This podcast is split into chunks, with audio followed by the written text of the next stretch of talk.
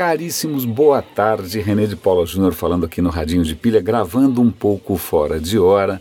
Né? Eu estou no final de um projeto maluco aí com os gringos, aquela coisa toda. Dia eu explico. Em Medellín. É um, é um projeto interessante, mas está tá, tá chegando na reta final, então as coisas ficam um pouco mais imprevisíveis. Mas eu não queria deixar de gravar o Radinho. Mas eu, eu quero fazer também aqui um, uma, um jabazinho rápido de um outro podcast meu, muito antigo, ele não é diário, como o Radinho de Pilha, o Radinho de Pilha é diário, mas o outro, que é o Roda e Avisa, ele sempre foi esporádico, imprevisível, né? improvisado. Né? E de uns tempos para cá, como eu tenho dirigido um pouco mais, eu voltei a gravar o Roda e Avisa no carro, que foi assim que ele nasceu, inclusive, no carro, ao volante.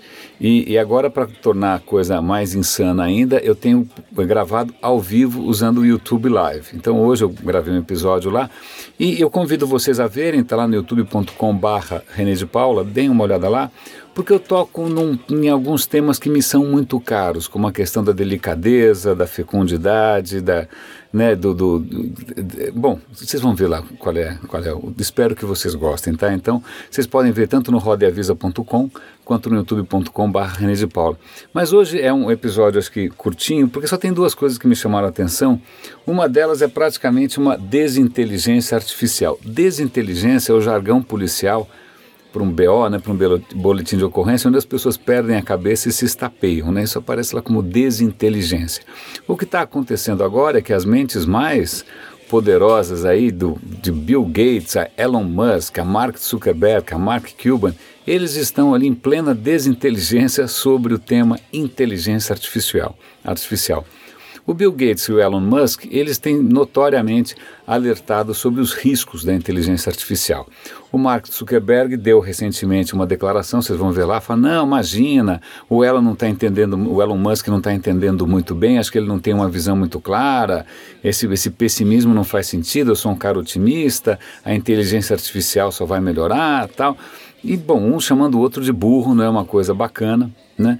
E aí, num outro artigo, o, o Mark Cuban, que também é outro bilionário né, da, da tecnologia, também preocupado, usando até palavras de baixo calão, para dizer que borra as calças com relação ao medo da inteligência artificial, mas é, é muito interessante você não só ver o desacordo né, com relação entre é, é, em relação ao otimismo, pessimismo, mas também uma certa hipocrisia, porque o Elon Musk, quando propôs o seu carro elétrico e autônomo, né, ele também rebateu inúmeras críticas com relação a carros autônomos, dizendo: imagina, esses caras não entendem nada.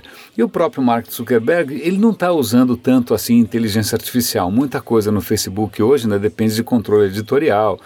Né, nenhum, ninguém ali está né, tá sendo 100% transparente ou 100% honesto com, com, com, com relação a como a inteligência artificial impacta os seus próprios negócios. Né? É, mas vale a pena ver, é interessante, porque se não tem consenso entre esses caras grandes, o que dizer de nós? Né? Vale a pena lembrar que o próprio Stephen Hawking, que é um absoluto gênio, um físico genial, também tem alertado. E tem um cara, um cara meio chato tal, chamado René de Paula, que escreveu, inclusive, eu vou dar o link de novo, 50 ou 60 questões sobre inteligência artificial. Deem uma olhada, são questões que algumas devem estar repetidas porque eu esqueço, mas espero que seja uma boa provocação ao pensamento.